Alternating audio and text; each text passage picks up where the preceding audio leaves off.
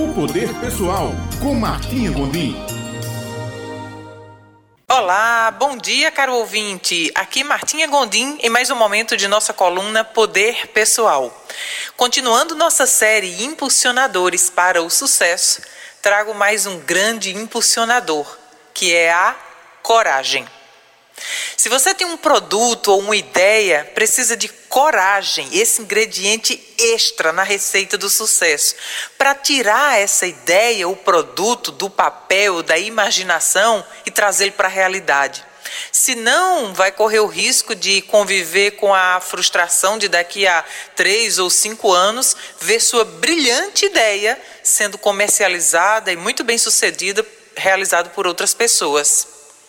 Só ter a visão ou só ter a ideia, a vontade ou imaginação não adianta. A gente precisa ter a coragem de colocar a mão no bolso, a mão na massa, é, fazer algum investimento, se dedicar ao aprendizado, correr algum risco, tudo isso faz parte de seguirmos avançando. Sem esse ingrediente coragem que nos levam a essas atitudes de investir, de se dedicar, de fazer mais, obviamente não saímos do lugar. Coragem, basicamente, a definição pura dessa palavra quer dizer firmeza de ânimo diante de perigo, das dos reveses da vida ou de sofrimentos. Quem não tem coragem enxerga que pode ter problemas. E aí, ao invés de pulverizar sua mente cheia de coisas positivas e possibilidades de realização, planejando como seria se desse certo, essa mente fica pulverizada de pensamentos do que pode acontecer se der errado. E basicamente, o medo é parte natural de todos nós seres humanos. Agora, como reagir ao medo? Como vencer ao medo? Para que essa coragem saia de dentro de nós, é fundamental que saibamos o porquê. Por que queremos essa ideia ou esse produto em nossa vida? Por que queremos realizar alguma coisa?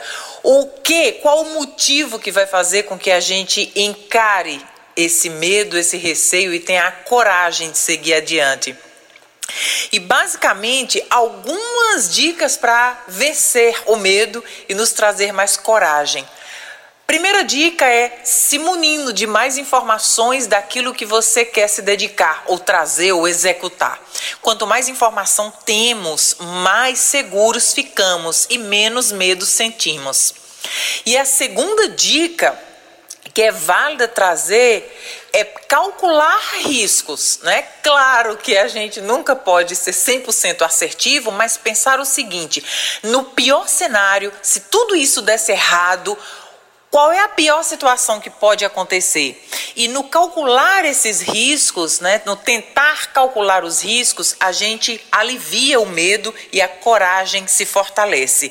Agora eu quero que você termine e inicie essa semana, termine essa, essa parte da coluna pensando o seguinte: qual é a atitude de pessoas vencedoras?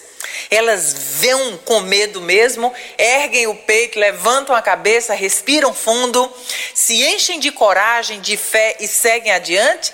Ou elas se limitam e cedem ao medo? Claro que é a primeira atitude. Então, cheios de coragem, de determinação, desse ingrediente a mais das pessoas bem-sucedidas, é que eu desejo que sua semana seja abençoada, cheia de paz, bênçãos, coragem e energia. Um beijo grande e nos vemos na próxima segunda-feira.